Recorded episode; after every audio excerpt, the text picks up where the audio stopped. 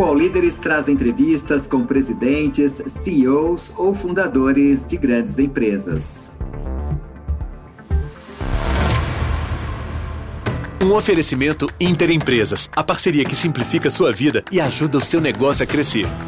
Olá, meu nome é Gilson Magalhães, eu sou presidente e CEO da Red Hat Brasil. A Red Hat é uma empresa multinacional que tem sede nos Estados Unidos, está aqui há mais de 15 anos.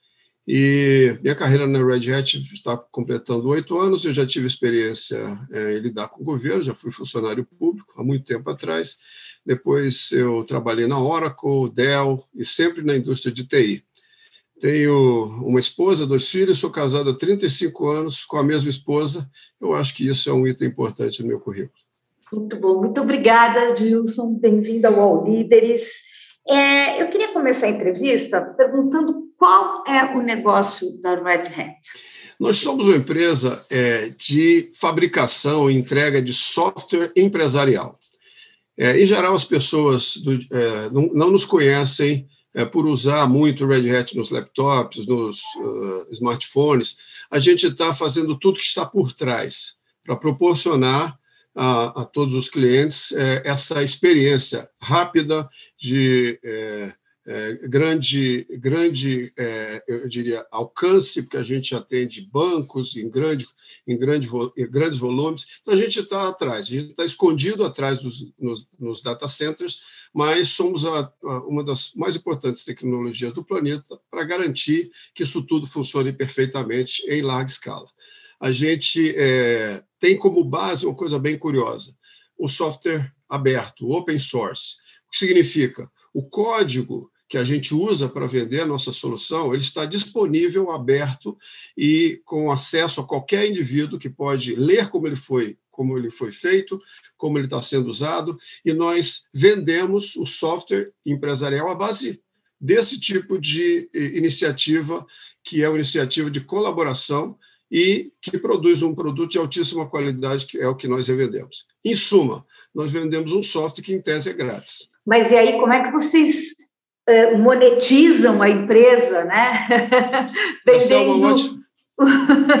Vendendo um produto grátis. Beth, essa é uma ótima pergunta. Foi a pergunta que minha esposa fez quando eu vim trabalhar na Red Hat. Como é que se ganha dinheiro vendendo uma coisa grátis? E, na verdade, o aprendizado interessante da questão da colaboração e das coisas abertas. Eu acho que é, tem muita coisa é, na, na, direção da ciência avançando nessa mesma direção. Fórmulas de, de remédios que hoje estão abertas, é, a própria questão da vacina de Covid, que houve um, um trabalho muito grande de, de fornecer informações para que a vacina fosse descoberta mais rapidamente então, a visão de, de conhecimento aberto está é, crescendo no mundo. A questão é exatamente essa: como é que se ganha? Se todo mundo resolver abrir e não ter mais patente, imaginando o um mundo aberto, como é que se ganha alguma coisa? Se ganha adicionando valor. Imagina uma, uma, uma fórmula da, da, de um remédio simples, um anestésico qualquer. Você pode ganhar colocando num, numa embalagem mais fácil de consumir, com um sabor que a criança goste mais, é, de um jeito que é, que é aceito por, por, por, idosos e por aí afora. Você adiciona valor, você cria em cima da molécula alguma coisa que possa fazer com que aquilo seja consumido. Fazemos a mesma coisa. A gente cria um software que tem um suporte, 24 por, por 7, 7 dias por semana, 24 horas por dia. A gente também dá é, manutenção, é, eu diria, preventiva, a gente corrige erros em tempo recorde, a gente garante que o software está conectado e aceita vários tipos de máquina com certificação. Então, a gente faz um trabalho de adição de valor em cima disso muito valioso para as empresas. Então, o segredo é adicionar valor. Você cria a demanda e vende o serviço depois. É mais ou menos isso? Exatamente. É exatamente. A gente vai é, explica para as empresas por que é importante ter um software daquela natureza e depois a gente entrega o que está em volta disso, além de, obviamente, em termos técnicos, um código binário protegido, mas a gente é, adiciona alguma coisa que as empresas consideram importante para a experiência de uso, para dar tranquilidade. A uhum. gente, na verdade, dá é, paz de espírito. A gente vê de paz de espírito em última análise. E de onde surgiu esse nome? Por que Red Hat? O dono, o criador, né, o, o, quem fundou a empresa, que, que foi dono por muitos anos, ele era conhecido por usar o chapéu vermelho nos corredores da universidade. E aí eles estavam decidindo o nome da empresa e resolveram chamar do apelido desse indivíduo, ou seja, daquilo que o identificava, né? É, era o Red Hat. Então, passou a ser Red Os nomes em TI são engraçados, né? tem, tem nome de toda a natureza.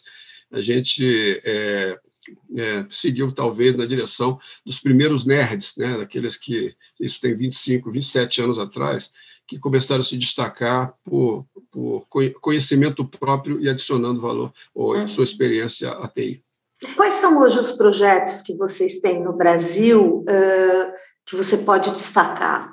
É, veja bem, como a gente oferece, uma vez mais, o, o que seria uma infraestrutura, imaginando que fosse um carro, a gente entrega todas as peças que estão embaixo do capô o motor, os freios e por aí afora. Então, a gente, a gente entrega muita coisa. Aí a, a empresa coloca um chassi por cima. Então, a empresa de aplicativo. Então, tem empresas que colocam o sistema de folha de pagamento, sistema de gestão de, de contabilidade, por aí fora. Essa seria o, o, a parte de fora do carro, que é a parte que a, que a gente tem mais é, interação. Só que não funcionaria se não tivesse o motor. Então, nós estamos em praticamente todas as indústrias, Beth. Nós estamos é, em bancos, a maioria dos bancos do, do Brasil utilizam uh, o, o nosso motor, é, nós estamos é, é, no governo, tem muitos projetos é, que, que, usam nossa tecnologia. É, até recentemente, uma entrevista que eu, que, eu, que eu pude dar, fui autorizado a dar com relação ao Pix. O Pix é um projeto nosso, com tecnologia que é, seguiu um pouquinho para o chassi do carro, a gente entregou mais do que só o motor, e a gente conseguiu, de fato, um grande sucesso num, num tempo muito curto, e roda é, hoje, com a demanda que foi esperada, com o volume esperado e com um custo muito inferior. Porque, lembra, como a gente é, não tem direito autoral, a gente não cobra a licença de uso, a gente não cobra o direito autoral.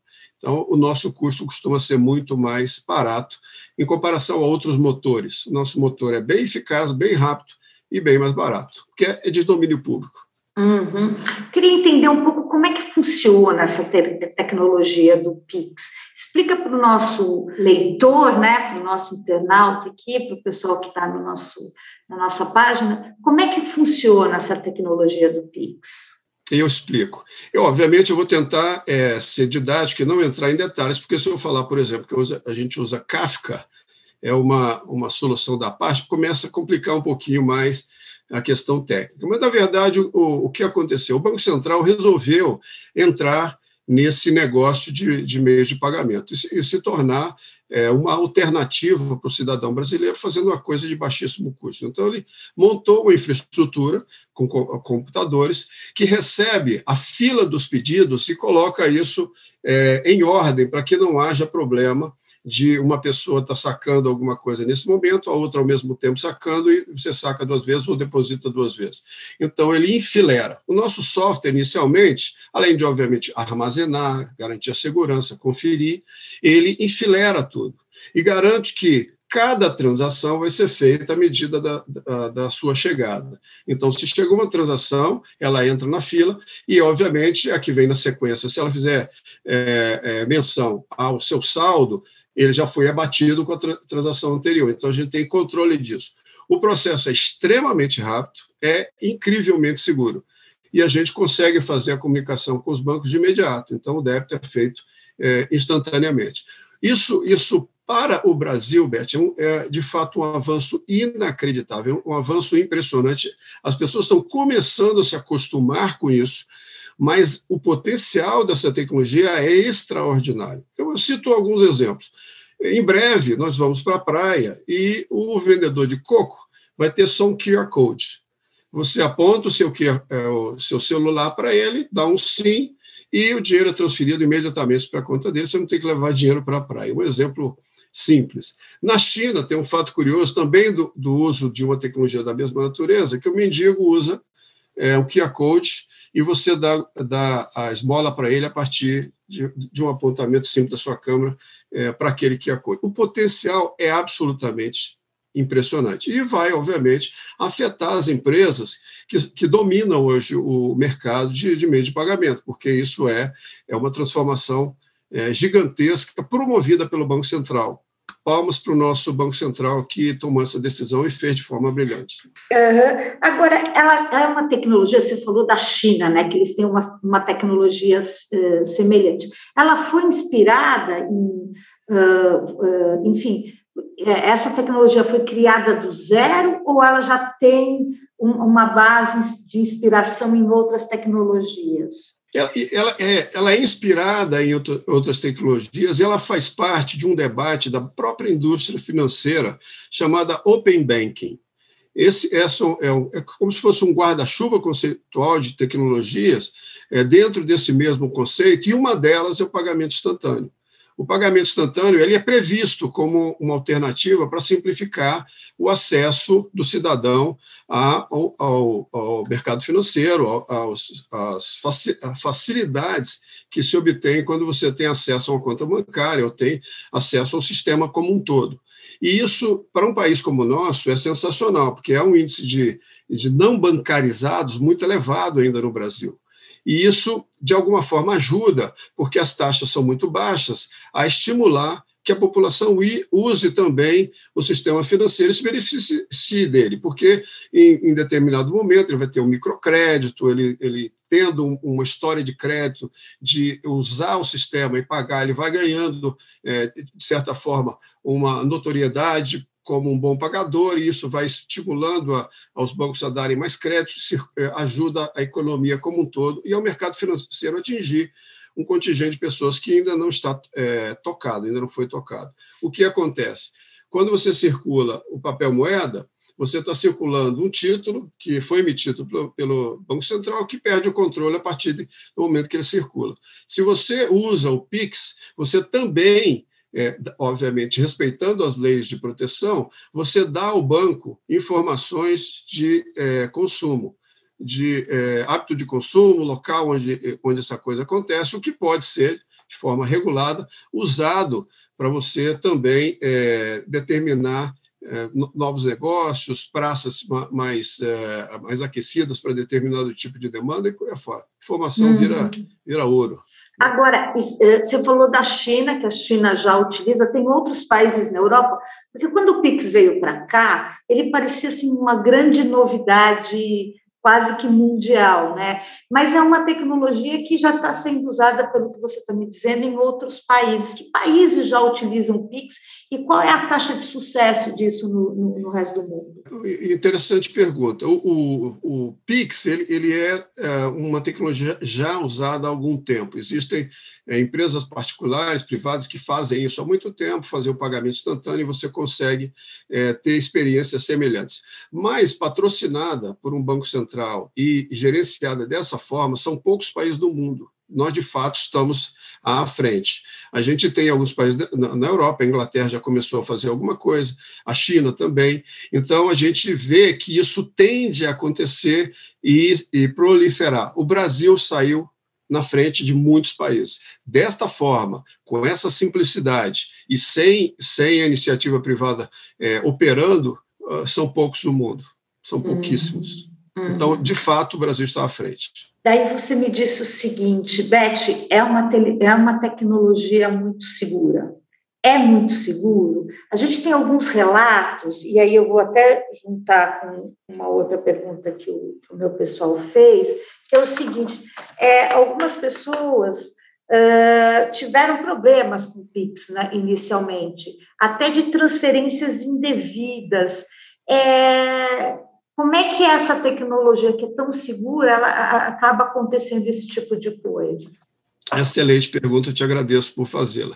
Quando você é, é, instala o Pix dentro do seu, seu celular, você, na verdade, está conectando a um agente financeiro, ao, ao seu banco. Não, não, existe uma conexão direta com o Banco Central.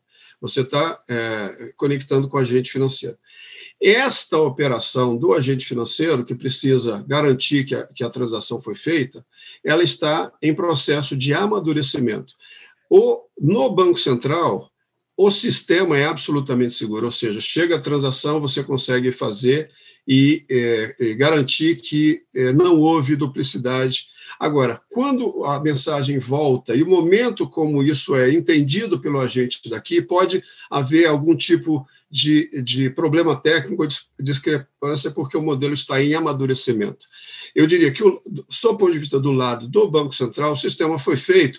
Eu não vou dizer que ele é a prova de, de, de problemas, porque nada, de fato, é a prova de problema, mas Começando pelo fato de ele usar open source, que é o que a gente vende, já garante que o software, por exemplo, que foi, foi instalado, ele não tem backdoors, ou seja, não tem espionagem, não tem nenhum software malicioso, porque você consegue ler e saber exatamente como ele foi construído. E se existir algum código ali, é facílimo denunciar. E as comunidades globais estão olhando esse código e garantindo que não tem nenhum código malicioso. Então, a partir do, do software básico que é instalado ali, que é open source, ele já te garante um nível mais elevado de segurança. Porque você não. Um, um, um software que não é open, você não sabe ao certo como ele foi escrito. Se ele tem algum defeito, se ele tem algum backdoor, se ele leva, manda alguma informação para alguém que, que interessa. Não estou acusando ninguém, mas eu digo que, por ser fechado, você não tem essa garantia. Por ser aberto, você tem essa garantia, você lê o código.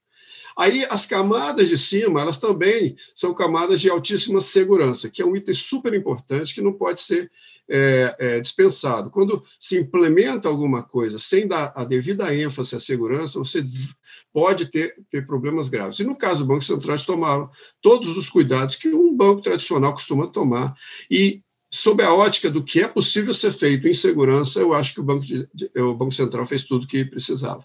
É um sistema que eu chamaria seguro e, e bastante confiável. Mas na hora que a gente essas transações começam a ser feitas, clientes, bancos locais, bancos, existe sim um, um, sistema que ali pode acontecer alguns problemas. É Eventualmente isso. pode sim, de fato pode. E os bancos que estão fazendo? Estão aprendendo progressivamente é, gerando novas versões e, e, aos poucos esses erros eles vão, eles vão ser reduzidos.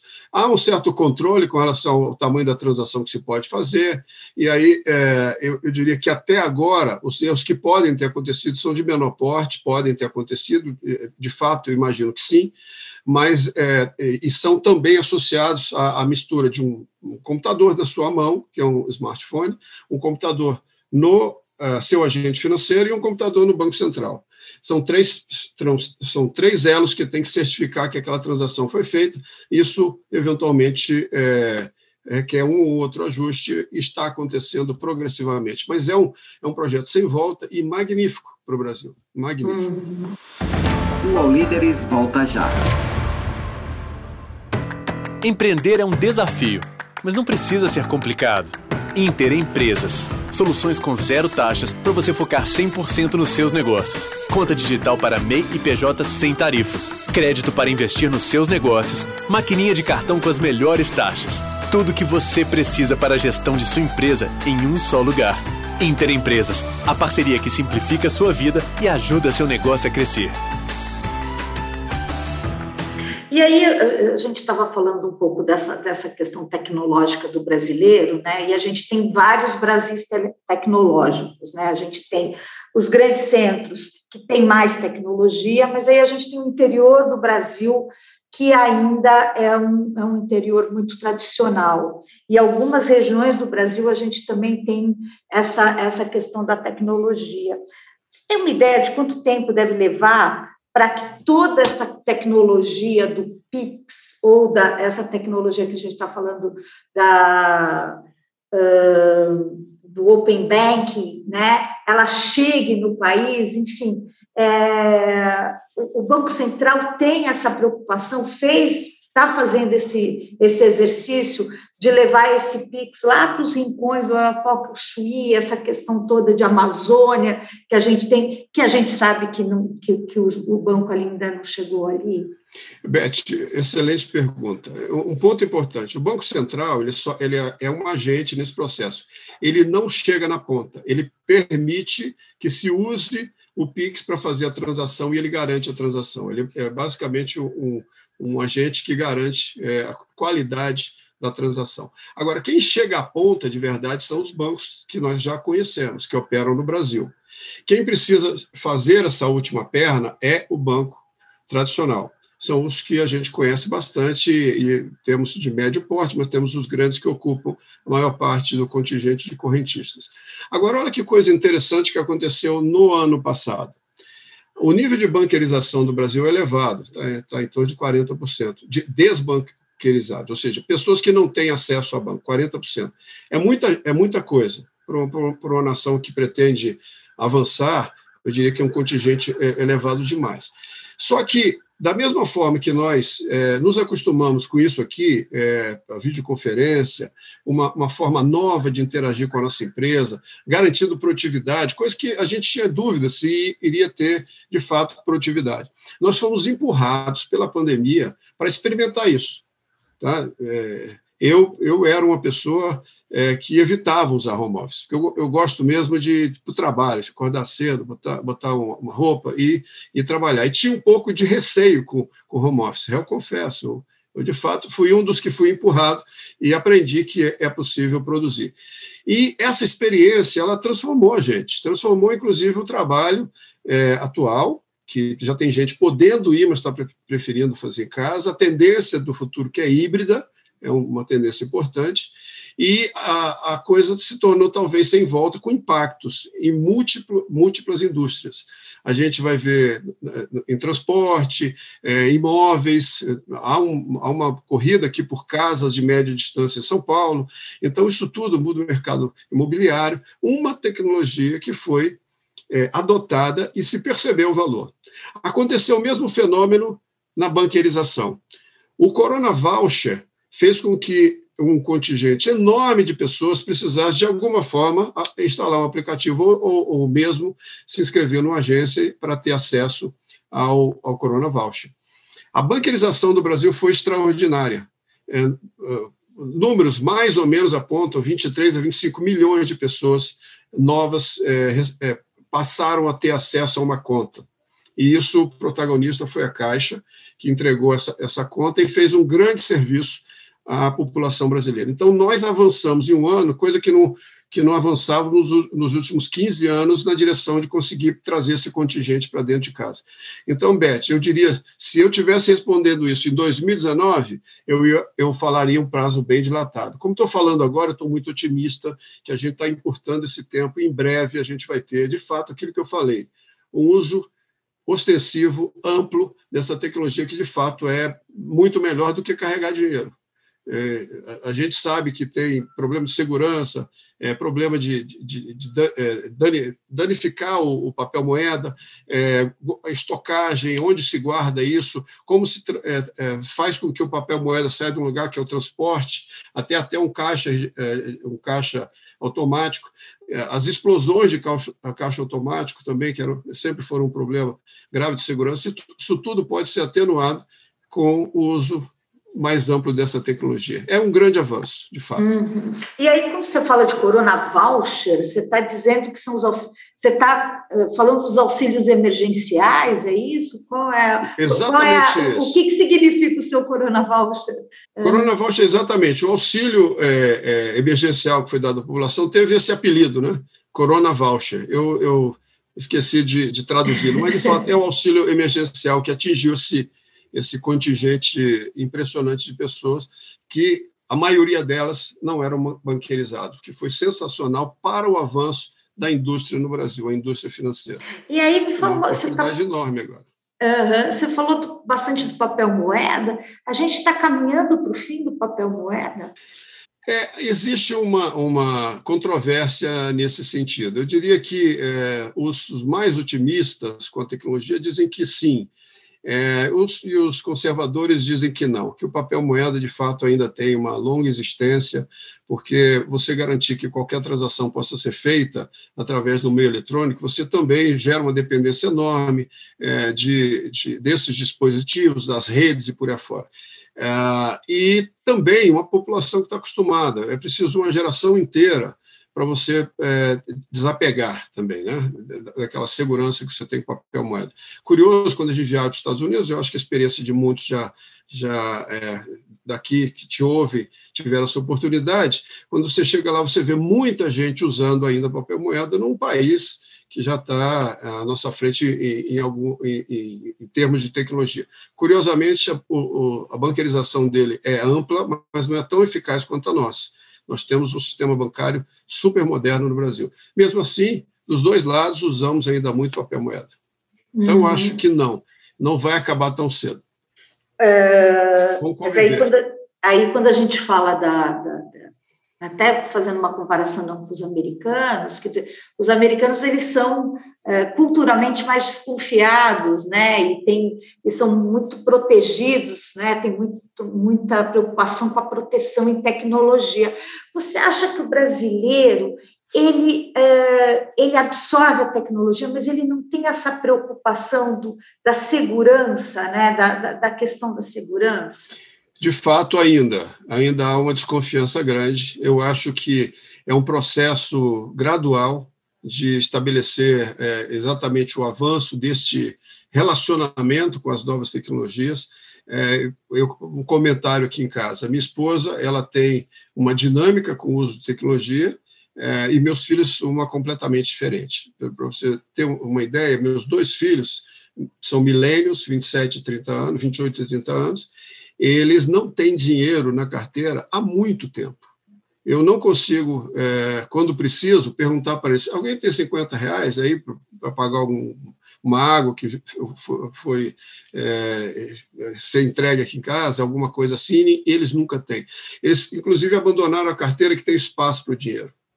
E minha esposa não, minha esposa sempre tem dinheiro, sempre procura passar no caixa eletrônico, deixar algumas notas ali para eventualidade. É, é uma questão de, de é, ganhar confiança à medida, à medida que você vai aprendendo que aquilo de fato, a transação aconteceu, você conferiu e a coisa é, te deu a devida confiança. Mas mesmo assim, tem também a visão de, de você estar tá acostumado com a coisa, então é preciso se reacostumar para utilizar. É um processo gradual de, uma vez mais, a nova geração, 15, 16 anos, eu acho que nem vai saber o que está impresso no papel moeda brasileiro, é, porque não vai fazer sentido para eles. Isso é o que tudo indica, os números e o comportamento que temos visto. Uhum. É, é uma, é uma questão bastante interessante, né, essa questão do, do papel moeda. É, tem uma outra coisa, quer dizer, o PIX quando ele foi lançado, né, muita gente, ele tem lá um espaçozinho para mandar uma mensagem. E muita gente usou como um messenger né, amoroso, um messenger, enfim. Eu fico aqui, ainda existe esse espaço, né? Quer dizer, é, o brasileiro é muito criativo. Será que esse espaço que ainda tem nessas transações, ele não pode ser até usado politicamente? Enfim, não tem essa preocupação de vocês em relação a isso? Porque hoje é uma brincadeira, mas ele pode passar a ser uma coisa bastante séria. É, de fato, isso é, esse é um tema. Qualquer ambiente ou qualquer tecnologia que permita que você atinja uma população ou atinge um grupo, ele pode é, ser usado é, maliciosamente. É, não, é, não é muito fácil controlar, mas é fácil, se, se for necessário, criar uma regulação e impedir que, que isso ocorra. Então, é, se for necessário, se isso passar do ponto, é possível, em, com software mesmo, inibir mensagens que incluam qualquer tipo de palavra-chave escolhida por um grupo que considere aquelas palavras inapropriadas. É muito fácil colocar isso. Se a mensagem é, contiver algum desses itens, você pode fazer um, belo dicionário de palavras proibidas, você simplesmente diz que aquela palavra não pode ser incluída na mensagem e, e veta ali mesmo. Mas isso precisa regula ser regulado. Mas, é, de eu... fato, é tudo, tudo é, é uma porta. Uh, e o brasileiro é muito criativo, usar isso para mandar mensagem. Eventualmente tem um custo, custozinho, que ele tem que botar algum dinheirinho para fazer a transferência, não pode ser zero. Então, é mensagem que ele paga algo, dá algo para outra pessoa. Né? A gente sabe que o, o Pix foi um grande sucesso é, entre as pessoas físicas, né? Então, assim, é, muita gente está utilizando mesmo para fazer transferências bancárias, isso realmente popularizou, mas para o varejo, né, para os negócios, ele ainda tem uh, algumas, alguns varejistas, principalmente os pequenos, ainda tem uma certa, uh, uma certa, um certo preconceito, enfim, há, há, também uma relação com taxas, né, eu queria que vocês têm alguma pesquisa que mostra que é, houve redução das taxas de processamento, que normalmente são pagas pelos varejistas. Está caindo essas taxas de processamento de cartões e de, de, de para a utilização do PUI? Do não. Ainda, ainda não chegou o ponto de é, termos o PIX é, totalmente pronto para este, este mundo é, ainda existe a predominância da, das máquinas, que chamamos de maquininhas, e em breve o Banco Central solta as novas fases do, do Open Bank. Eu diria que até o final do ano a gente vai ver uma grande transformação. E as, as empresas de, de meio de pagamento, principalmente que operam o varejo, já estão se preparando para isso. Elas mesmas vão colocar à disposição, a partir do segundo semestre, é, é, falta regulação do Banco Central. E, é, isso, as, as fases já estão previstas.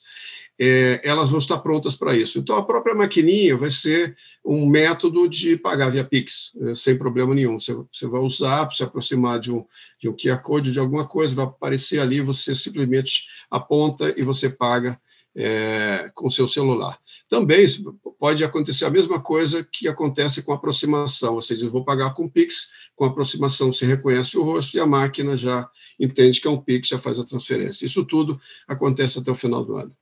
Você pode falar sobre essas fases, essas fases que devem ser implantadas pelo Banco Central nos próximos meses? Eu, eu, eu precisaria fazer meu dever de casa, porque eu, eu li a respeito, mas eu não, eu não sei como está, porque eles fazem pequenas alterações, mas tem alguma coisa acontecendo agora em julho, a, a fase mais importante é julho, e aí vem é, ao longo. Mas eu diria que eu não tenho é, uhum. os detalhes. Mas eu posso afirmar que o Brasil ele está avançando muito rapidamente, vai chegar ao ponto, em breve, que você, por exemplo, tem é, mil reais para fazer uma aplicação financeira. Hoje você vai em um consultor seu, no seu banco, e pergunta: onde é que eu aplico isso? Em breve, com a disponibilidade da, da, do acesso que o Open Bank permite a, su, a, seus dados financeiros, que isso vai interessar as financeiras, você vai ter um, um aplicativo que vai dizer o seguinte: olha, aqui vai render tanto, no banco tal, no banco tal, no banco tal, e você vai poder ter um, um, um menu de opções para você aplicar diretamente o seu celular. Mesma coisa para crédito. Se você precisar de mil reais, você vai dizer, ó, oh, preciso de mil reais. Aí você vai ver no banco 1 um, custa tanto, banco 2, banco 3, banco 4, coisa que, que até, até hoje foi impossível. Você teria que entrar no banco 1, um, falar com o gerente, o crédito vai estar à disposição é, é, no mesmo aplicativo para você comparar. Olha que coisa uhum. extraordinária. Estamos caminhando nessa direção, a passos aí, largos. Aí, Gilson, vem uma pergunta uh, aqui que é o seguinte, quer dizer, é, isso é extraordinário, mas tem um, sempre tem o risco né, dessas financeiras terem acesso, acesso aos dados, aos seus dados, enfim. E o que eu vejo no, no mundo, nesse mundo da tecnologia é que com pouca, como a gente não tem muita regulamentação ainda, o que, que acontece? Ou não tem muita fiscalização. Acho que não é uma questão de regulamentação, mas uma questão de fiscalização. Hoje a gente, hoje as pessoas são invadidas na sua privacidade por e-mails, por telefonemas, por checagens, por é, operadoras de telefone, enfim, a gente está sendo assediado a cada minuto por essa tecnologia. Isso, é, é, essa, essa questão da, dessa abertura total, né, dessa, é, dessa transparência total de dados, que a gente está tendo aí para todo mundo, isso não, também não é muito nocivo? É, Beth, esse é um, é um problema extremamente relevante de ser é, tratado. De fato, às vezes as pessoas não têm ideia do que é, o dado que, ela, que ele está, ela está disponibilizando na rede pode fazer é, é, contra ela. Tá? Pode até ser usado de uma forma bem positiva para endereçar uma necessidade que você que você tenha de forma é, bem interessante, mas ele pode ser usado de forma nociva. Então, a população precisa ser educada. Não basta haver uma lei.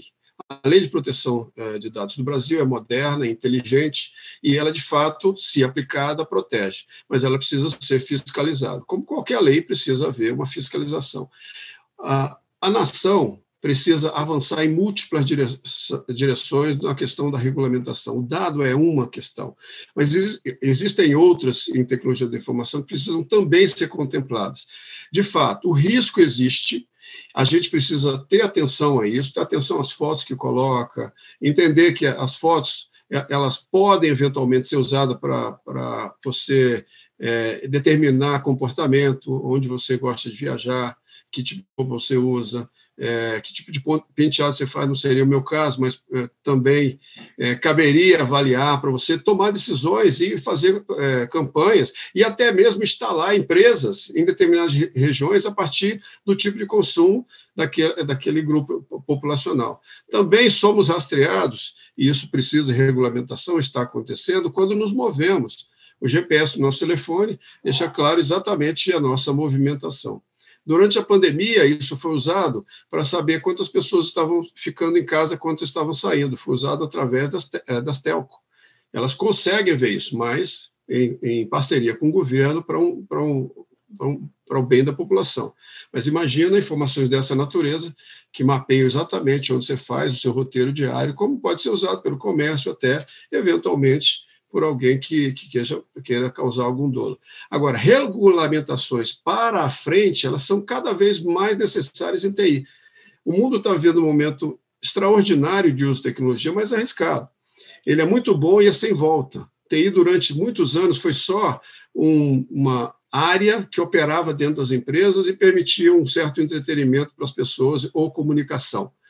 Agora, ferramenta de produtividade também, quando, quando se usava um processador de texto ou planilha. Agora está em toda parte e crescente. O uso de inteligência artificial, se os países não é, tomarem a dianteira, eles, de fato, tendem a ficar reféns daqueles que estão mais avançados em função da capacidade desses sistemas de identificar tendências. Então, nós precisamos entrar nessa guerra. Só que isso precisa ser regulado, porque a população também não pode ficar à mercê de qualquer uso de tecnologia, porque tem, tem várias formas de você usar é, TI para o mal. E é, é, preciso avançar com a regulamentação, mas o uhum. risco, de fato, existe. A recomendação: tenha cuidado. A questão do banco, só para complementar, o, o, o, dono da, da conta vai ter que autorizar formalmente aquela, é, a qualquer empresa que queira te prestar um serviço para usar o seu dado. Agora, olha que interessante se você fizer direito. Digamos que eu tenha conta em um banco, tenho uma financeira, tenho, tenho várias cartões de crédito, eu autorizo um, uma empresa, em geral a gente chama de fintech, uma nova empresa de tecnologia, a usar meus dados. Ele pode fazer um perfil do meu uso e dizer o seguinte, Gilson, você está gastando demais energia elétrica, porque comparativamente à sua faixa etária, você lá das contas, você está 30% acima vê esse item aí, trabalha nele, porque esse é o. Deve estar escapando energia ou você está usando alguma coisa demais. Então, eu vou poder ganhar esse tipo de informação, que eu não tenho hoje, de consumo, de tendência e por aí fora, e crédito, por exemplo. Ó, melhor você pedir um crédito nesse banco do que pagar o juro do cartão de crédito. Então, quer que eu faça a transação? Aí o software já faz a transação. Olha que extraordinário. Tudo isso é possível com o Open Banking, mas você tem que liberar o dado para aquela empresa usar. Então, é, é importante, sempre que uma pessoa for entrar no site, ler o acordo e saber exatamente o que você está cedendo àquela empresa, porque o dado é o tesouro do futuro e as pessoas não entendem como é precioso. É extremamente precioso. É, é mais que o petróleo jamais foi muita gente está aprendendo na, na, na, própria carne, né, Gilson? Gente colocando, é. É, fotografando carteirinha da vacina do Covid com todos os dados ali dentro, é, fotografando, mandando é, CPFs e RGs é, colocando na internet, as pessoas estão aprendendo a duras penas. E eu queria falar um pouco sobre isso, quer dizer, um Brasil com uma educação tão ainda rudimentar, digamos assim, né, com tantos problemas na, na, educação básica, principalmente na educação pública, como é que você educa uma população para uma tecnologia tão avançada que é o PIX, ou com tecnologias tão avançadas uh, como aqui, as que você está falando aqui para a gente? Beth, esse é um, esse é um, é um, eu chamaria de problemaço porque é, as tecnologias anteriores, é, elas, de fato, é, elas construíram impérios, elas transformaram o mundo. Por exemplo, a invenção da pólvora. O chinês inventou a pólvora, o ocidental usou dessa tecnologia, não vou falar robô, mas copiou e aprendeu com ela e conquistou as Américas em função de ter uma tecnologia. E é, a, a, o mundo vem assim, tecnologia após tecnologia, é, é, transformando e mudando o eixo de poder de lá para cá, a partir da capacidade de usar essa tecnologia. O Brasil me preocupa, porque a tecnologia da informação já deixou clara que é a tecnologia que vai transformar o futuro e nós precisamos liderar ou estaremos condenados a sermos liderados. E nunca foi tão grande o fosso. Eu chamo, eu, nos Estados Unidos eles chamam de digital divide que, é, que traduzindo é o fosso digital. A diferença, por exemplo, uh, vou dar um exemplo simples, há 30 anos atrás, 40 anos atrás, entre um livro didático brasileiro e um livro didático americano, era é, talvez mais de viés e menos de conteúdo. A gente teria um garoto de, que estudava física, estudava a mesma física que um garoto americano. Não teria diferença nenhuma. Agora, a diferença entre um garoto que tem um livro didático na mão e outro que tem um laptop para obter informação é absurda, porque a informação está ali sendo consumida de imediato e absolutamente atualizada, enquanto que o outro tem uma única visão e ele não consegue explorar a magnitude do que tem à disposição. Então, esse fosso digital, ele é de grandes consequências, em especial na educação. Se a gente não tiver um programa para treinar as nossas crianças num novo currículo que inclua lógica, programação de computação, desde cedo, a gente tende a ter um grave problema. Por uma única razão. Quando gente, essa palavra transformação digital, todo mundo usa, né? Transformação digital, transformação digital, todo mundo usa para tudo. Eu brinco que só faz tudo transformação digital, menos fazer crescer cabelo, que não resolveu o meu problema aí. Mas esse processo de transformação digital nada mais é do que as empresas entenderem que precisam se transformar em empresa de software, precisam criar algoritmos. Então, o software passa a ser mandatório no currículo e no aprendizado das crianças. E nós precisamos influenciar para que isso ocorra. Eu, particularmente, tento fazer isso, a empresa tenta fazer isso, a gente procura avançar um pouco, mas tem que ser um esforço muito mais amplo.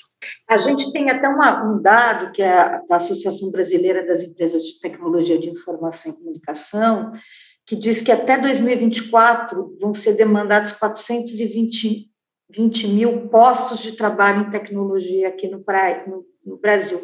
Só que o Brasil, nesse período de três, quatro anos, vai ter no máximo 50 mil pessoas em tecnologia, né? 50 mil novos profissionais a gente está correndo aí o risco de, de, de, perder realmente essa janela de oportunidade que o mundo está oferecendo. Né? Eu, Beth, eu, eu diria que é, nós, nesse sentido nós estamos à beira do colapso, porque além de concorrer esses 50 mil é, serem pretendidos pelas empresas locais, com o advento do trabalho é, é, virtual, ou home office, ou como, como queira chamar, esses profissionais podem ser contratados pelo mundo inteiro. Então, a nossa competição não é os 50 mil para as 400 mil vagas, é os 50 mil para um, uma quantidade absurda de vagas mundo afora. Eu tenho amigos meus filhos que trabalham é, no Brasil é, para empresas americanas e, é, de fato, europeias e outras, de fato, é um, um drain, brain drain, né, um, uma corrida de cérebros que não precisa mais se deslocar para outro, país para produzir para outras nações. Ele, ele pode fazer daqui. Então, nós precisamos é, ser muito mais atraentes em termos de salário, ter uma carreira clara para desenvolvimento dos profissionais aqui no país, ter oportunidade de pesquisa, é, ter ensino básico. O, o, o, problema é profundo e tem que ser é, enfrentado. Eu tenho tentado atuar em Brasília, onde posso, tentando ajudar, mas o esforço teria que ser é, bem amplo, porque o, o, nesse caso especial, o domínio da tecnologia da informação vai, vai fazer a diferença em quem, quem domina a pólvora e quem não domina a pólvora. E essa sua atuação em Brasília tem sido com quem? Com o Ministério da Ciência e Tecnologia? Qual que é, é a sua atuação? O Ministério da Economia tem uma secretaria de governo digital muito, muito bem gerenciada, que está tentando dar passos nessa direção, unificar é, contratos, agilizar o processo de aquisição de tecnologia por parte do governo, para o próprio governo se modernizar. É, estive na é, secretaria da, da, no Ministério da Educação um tempo atrás conversando com a, a secretária executiva. A gente tem tentado, quando era possível, né? hoje em dia a gente não pode fazer mais nada. Então, é, nem a minha secretária eu consigo vê-la, então, quanto mais a secretária executiva do MEC. Então, a gente tenta é, é, passar esta, esta necessidade e também criar grupos de trabalho. Aqui nós temos, é, em São Paulo também, algumas associações que estão trabalhando com esse assunto, tentando levar a contribuição ao governo federal. É, tem eu, eu não, não, quero citar nenhuma iniciativa para não deixar nenhuma de fora, mas tem pelo menos três que eu estou é, trabalhando no, no, numa distância relativa, mas é, acho que é pouco. Tem sido feito, mas é pouco porque a demanda é, como você bem mencionou, a demanda é muito grande e esses profissionais vão fazer a diferença. Eles vão trabalhar nos sistemas de automação que vão fazer as empresas se tornarem mais produtivas. Se a gente não fizer, fizer aqui dentro, alguém vai estar fazendo e vai entregar um produto mais barato que o nosso, que não tem nada a ver com tecnologia, mas o produto vai chegar aqui muito mais é, competitivo. Deixa eu te perguntar, qual é a sua opinião sobre o real digital? Sobre o real digital, você me pegou. Sobre a nova moeda digital que o Banco Central, uh, enfim. Ah, li pouco respeito. Li pouco. É muito recente para mim. Vou, vou, ficar te devendo essa. Vou ficar te devendo. É que eu li a respeito, mas eu não, não ainda não, não, obtive detalhes para. Eu, eu tenho acompanhado, inclusive, o mercado é, de moedas digitais, e nossa, que, que coisa impressionante. Eu não sei para onde vai esse negócio é preciso regular. A China acabou de entrar, criar sua, sua própria moeda, o que é, desequilibrou os mercados. É, é, difícil, de fato, fazer um prognóstico sobre isso. E, e o, o, o, real não tem, não tem informação, sinto. Bacana. Deixa eu te fazer uma outra pergunta sobre tecnologia 5G, porque uh, a gente precisa muito né, de melhorar a nossa internet no país, mas a gente ainda está uh, nesses últimos anos a gente ainda está patinando. É, que informações você tem que pode nos trazer aqui sobre essa, sobre a implantação dessa tecnologia 5G, quando ela vai chegar, uh, qual a importância dela até para melhorar aí a nossa, a, a nossa base de tecnologia? Ótima pergunta, Beth. É, essa tecnologia, ela é, é de fato bem mais complexa, complexa do que a anterior. Ela exige um, novo tipo de tecnologia é, na propagação que precisa é, praticamente trocar tudo que temos. Então, uma tecnologia não só é, é, cara nesse sentido, que vai haver uma necessidade de troca, como também ela desafia a, as estruturas eh, que estão por trás dela, porque a velocidade é muito, muito alta, então você tem que ter toda a infraestrutura para trafegar os, os dados compatível com o que vai vir é, do, do, usuário. Para o leigo, a tecnologia 5G ela não é uma vez, duas vezes mais rápida que a 4G, é uma escala muito grande é, de. É, eu, eu, eu, esqueci o número exato, mas é um absurdo a diferença da velocidade entre o 4 e o 5G. Isso vai implicar em. É, inclusive uma nova tecnologia de suporte chamada é, computação de borda ou edge computing que vai necessitar algum tipo de processamento ocorrendo na própria próximo à antena, próximo onde o dado é coletado. Então, perceba, não é uma coisa simples de você dizer o seguinte, atira uma antena e põe outra, você tem que fazer todo é, um, toda uma modificação, um arcabouço de novas tecnologias para suportar isso, porque, uma vez mais, a velocidade é estupenda. Então, quando tivermos essa, essa velocidade, a, a, a, eu diria, a avenida para o carro autônomo estará pronta. A avenida para o IoT, que é a internet das coisas, para ter sensor em toda parte, também vai estar pronta. E também para drones automáticos, que vão poder usar as antenas para tomar decisão e levar a nossa pizza é, quentinha através do ar. Isso, isso vai acontecer. Ah, eu, é difícil de acontecer? Não, é uma questão só de preparar essas pistas tecnológicas. E 5G tem muito a ver com isso, com essa, essa nova tendência. Muito vem por aí. Agora, O Brasil até que está avançado. Eu diria que no próximo, até o final do ano, a gente já vai ver coisas acontecendo. É, as decisões elas, elas avançam e retrocedem aqui e ali, mas o Brasil está bem é, nesse sentido. As operadoras precisam fazer um grande investimento. Elas estão tomando as decisões de quais são os grandes é, jogadores né, que vão poder fornecer essa tecnologia. Aí entra as questões de, de proteção, é, identificação de quem de fato faz isso com, com a transparência tecnológica adequada, porque você imagina ter acesso a sensores no Brasil inteiro passando por uma tecnologia. Se aquela te tecnologia não for confiável, aquele dado ali vale até dar tudo de graça, se você puder ter aquele dado. A gente saber para onde as pessoas circulam, circulam, quando entram em loja, o que fazem, os carros para onde vão. Se alguém puder ter acesso a isso, de fato, é, vai ter o domínio é, sobre praticamente todas as indústrias. Então, precisa se regular.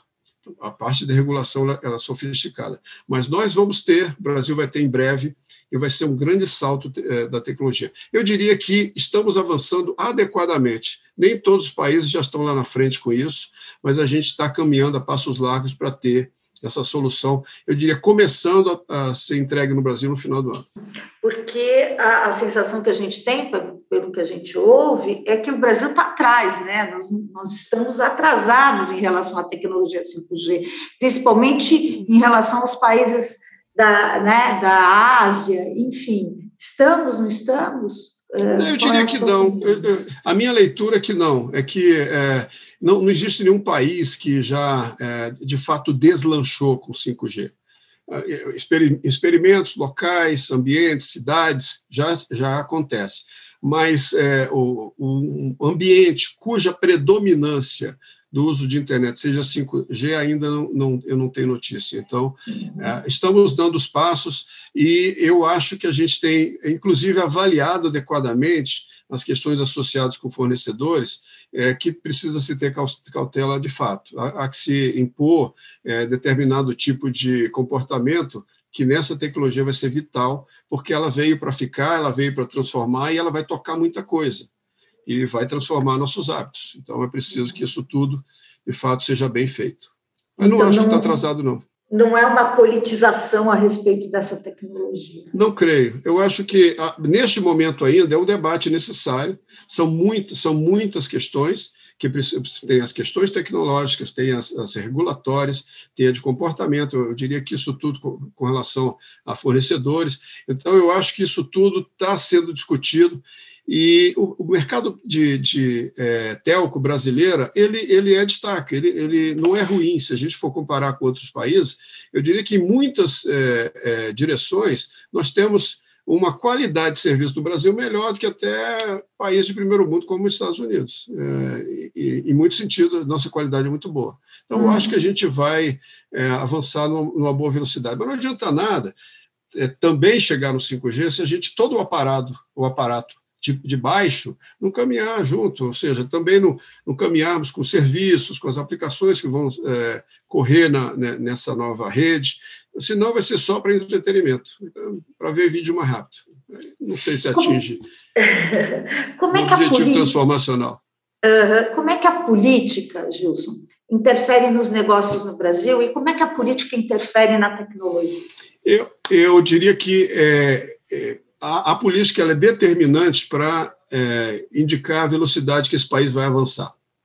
Comentamos aqui que política, políticas públicas da educação seriam necessárias e precisam acontecer, regulamentação, é, é, gerar novos marcos é, regulatórios para determinado tipo de, de, uso de tecnologia. Então, isso tudo é necessário.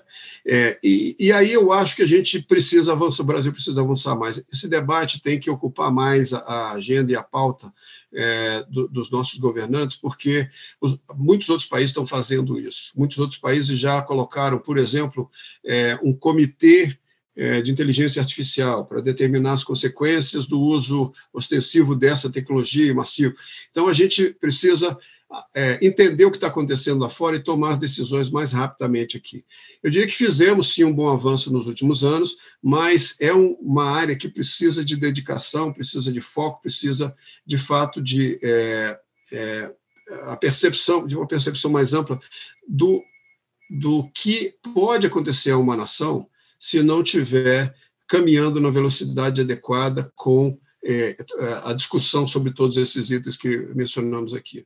Uhum. Então, interfere e precisa interferir mais, e precisa ser mais atenta do que de fato está sendo hoje. Eu começaria, inclusive, pela educação, resolvendo isso imediatamente. Perfeito. Como é que funciona essa parceria que vocês têm, né, que, que a empresa de vocês tem com a OMS para troca de informações de saúde em tempo real?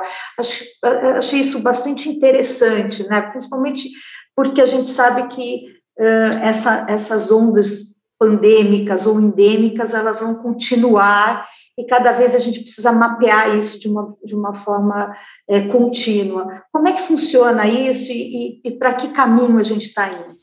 Tá, olha só, a, a, OMS ela teve de fato o seu grande desafio é, com essa pandemia. É, ela foi testada no limite, inclusive, inclusive criticada, e ao final nós estamos aí com uma vacina em tempo recorde. Parece que não, mas em tempo recorde. Uma vacina para ficar, ficar madura chega a levar 30 anos para ela para ser considerado totalmente seguro e maduro. E nós conseguimos produzir mais rapidamente. E um, uma das coisas que ajudou isso foi o Open Science. São, é, Open Science é um conceito de você desenvolver ciência de forma aberta e compartilhar os resultados. Muito do que nós sabemos sobre o, uh, o coronavírus, o, a Covid-19, está hoje disponível em sites que podem ser acessados por qualquer uh, instituição de, de, ensino e pesquisa e até muitos, muitas informações pela, pelo público em geral. Isso permitiu que a, a, troca acelerasse o desenvolvimento e a produção que nós temos hoje, das vacinas que, temo, que temos hoje. A própria China, quando fez a, a, decodificação necessária do DNA do, do, do, vírus, disponibilizou isso para a comunidade científica usar de imediato. Foi, foi em fevereiro do ano passado e rapidamente é, todos tiveram acesso para poder trabalhar a partir daí e colaborar. A Red Hat ela apoia todas as iniciativas open e ela tem é, é, dentro desse ambiente de colaboração praticamente todo o software dela sendo usado para os, os, mesmos softwares que nós usamos os softwares que nós fornecemos são usados para que isso aconteça de forma ampla. É preciso também, por exemplo, repositórios gigantescos para guardar e classificar essa informação. Também trabalhamos ajudando nessa direção com as nossas tecnologias. Então, é, apostamos nisso. É importante dizer, a Red Hat aposta em, em uma sociedade aberta, em que não, não vale a pena guardar o conhecimento é, e não compartilhá-la. Então, nós apostamos nisso e, e, apoiamos todas as iniciativas nessa direção. Uhum. E como é que você explica as, jabuticabas brasileiras de impostos, de para a empresa, né, para a matriz americana, enfim, para os seus é, para a matriz. Como é que como é que você trabalha no dia a dia explicando todas as nossas todos os nossos problemas aqui? É, é, eu, primeira coisa que preciso contar é, é que, com a paciência dos meus interlocutores lá. Então, eu recomendo que tenham paciência para ouvir a narrativa. E se acharem complicado, não é porque eles não têm capacidade intelectual, é porque é complicado mesmo. Então, é, é, eu, eu diria que, de fato, é um desafio. É um desafio para o próprio brasileiro, dentro das empresas, entenderem exatamente o que fazer com, as classificações fiscais. O nosso, o nosso uh, arcabouço tributário ele é exageradamente sofisticado, por assim dizer. É, eu diria que cabe aí uma, uma boa análise, uma reforma inteligente para que a gente possa é, tornar o país mais leve e, obviamente, o custo do Brasil reduzir, a gente ser mais competitivo. Esse talvez seja um dos itens da pauta do Congresso que deveria ser levado é, com uma máxima prioridade. É, não é uma questão pura e simples de arrecadação, manter arrecadação. É você liberar a economia para ela andar mais eficazmente e isso implica em custos exagerados por parte dos, das empresas, implica em custo de, de é, fiscalização também muito grande, porque não é fácil você fazer é, uma análise em cima de, de uma organização tributária tão sofisticada quanto essa. Então, de fato, há desperdício ali e aqui, e a nossa é, recomendação sempre é que isso seja avaliado quanto antes para que o Brasil avance. A resposta então, É difícil para mim, é difícil para o meu, meu time, é difícil para as nossas relações com os nossos parceiros, entender perfeitamente o que fazer, quanto mais explicar isso lá para fora. É, de fato, uma tarefa é, complexa. Bacana. Eu queria saber, Pix pode ser usado uh, no exterior? Ah, existiria essa, essa possibilidade, quer dizer, no futuro, de, de a gente usar um Pix nos Estados Unidos ou na China, por exemplo? É, o, o, PIX é uma transação ainda entre instituições é, brasileiras cadastradas no, no, Banco Central. Mas nada impede de, em, havendo uma colaboração, porque, pensa bem, para fazer isso é preciso ter também a questão do controle de divisas. Né? Então, se, há, há que se ter uma regulação e uma coordenação para fazer, a tecnologia permite, ela não tem restrição para fazer. Depende muito do apetite das nações em fazer isso. Isso pode, por exemplo, acontecer no Mercosul com muita facilidade, se, se fosse interesse em fazer isso acontecer é, no âmbito mais controlado. Mas é tecnicamente absolutamente possível. É, a questão toda é o desejo. O curioso é que isso já acontece com as criptomoedas, sem nenhuma regulação. É o curioso que já acontece. Você consegue depositar aqui uma criptomoeda e retirar em outro país sem nenhum controle. Isso é impressionante perceber que isso existe nesse planeta hoje e a gente ainda não, não conseguiu controlar. Hum, exatamente, foi por conta das criptomoedas que eu imaginei, quer dizer, se, se, existe essa possibilidade de eu comprar isso em qualquer lugar do mundo e elas serem transacionadas em qualquer plataforma, quer dizer, é, eu fico imaginando que o Pix talvez no futuro também pudesse. Poderia né? tranquilamente, porque o conceito da tecnologia é muito parecido. É, a, a, criptomoeda, as, as, as, primeiras, elas usavam um, uma tecnologia é, que, que, de fato permitia e permite fazer isso a um certo custo. As novas eh, criptomoedas já estão mudando um pouco, mas é, essas tecnologias que foram a base da, da criação desse advento, porque a criptomoeda é um negócio inexplicável, ele é, pode ser usado sim. Tá? O, a base chama blockchain, a base inicial, tá? que garante a transação, tem, tem um, um sistema de múltipla, múltipla conferência, é, é, é custoso é, energeticamente para o planeta, mas funciona em termos de segurança muito bem. Qual é a tua opinião a respeito das criptomoedas? Porque eu vejo que você tem um, um certo senão a respeito. É, a criptomoeda ela é um fenômeno dos nossos, dos nossos dias que eu consideraria dos mais espantosos que eu já vi em tecnologia da informação. Como eu disse, ele permite coisas que não deveriam ser permitidas. Por exemplo, essa essa transferência de fundos ainda sem, sem um, uh, o devido controle, e a regulamentação está correndo atrás. O curioso é que em TI e esses fenômenos, a regulamentação e a análise do problema ela tem ocorrido com muitos anos é, de atraso.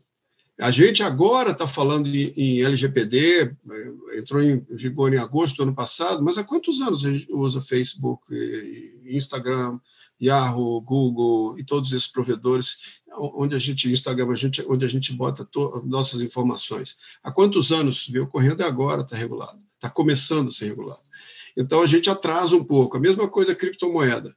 Criptomoeda permite, é, eu, eu, eu, diria, não, não, não de uma forma é, é, é permitida pelo, pelo sistema financeira, dos países, mas aceita, porque você de fato consegue fazer essa transação financeira. O que permite é, que é, boas e más intenções se proliferem à base do uso dessa tecnologia, porque de fato ela, ela é permissiva ela, ela não está tá regulada ainda. Ela, existe uma tentativa, o Banco Central colocou lá, se você precisa, aplica, você tem que declarar, mas é um, um ambiente de transações internacionais ainda completamente sem, sem limitações. A gente está acabando, Gilson, a nossa entrevista já. Nossa, falando... que pena, Beth. e aí eu queria que você me desse algumas dicas práticas para construir uma carreira de sucesso como a sua? Quer dizer, é, o que, que as, as, pessoas, olhando para o Gilson, elas, uh, uh, que dicas você daria para elas? Olha, vamos por aqui ou vamos por ali? É, eu diria que a primeira é se apaixone por um tema.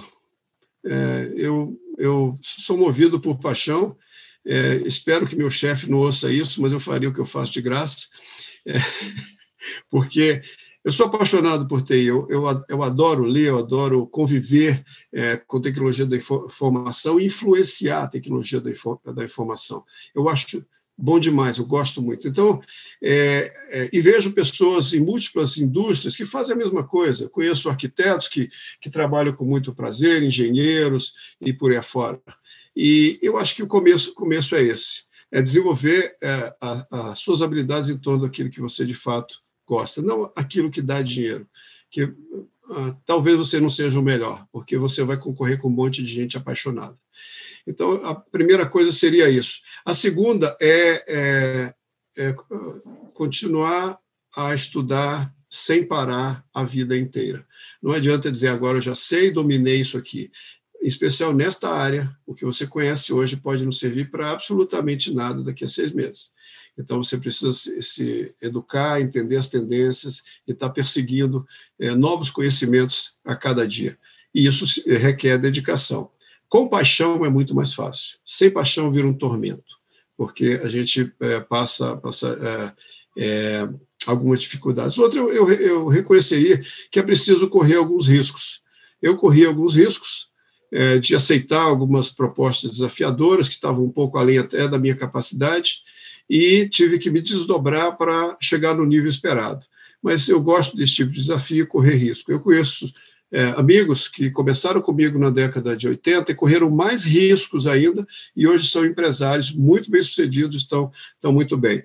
Então, a, admitir algum risco, eu acho que vale a pena é, para o desenvolvimento é, de uma carreira. Ser absolutamente otimista e humano. É, eu, eu, eu acho que ninguém sobe sozinho, você é empurrado para cima, e quem te empurra são as pessoas que estão ao seu lado, te ajudando, colaborando com você.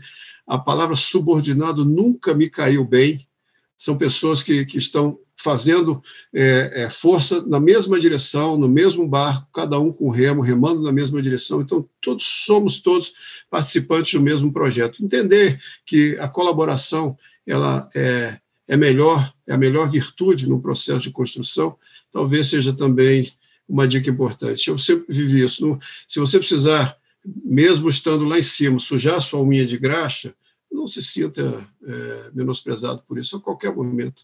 Não tem problema nenhum. Se você tiver que operar a sua máquina, operar a máquina, não te, não, não te desmerece. Bacana. Gilson, muitíssimo obrigada por participar do All Líderes e até uma próxima. Beth, muito obrigado. Um grande prazer estar aqui com você. O All Líderes tem reportagem de Beth Matias,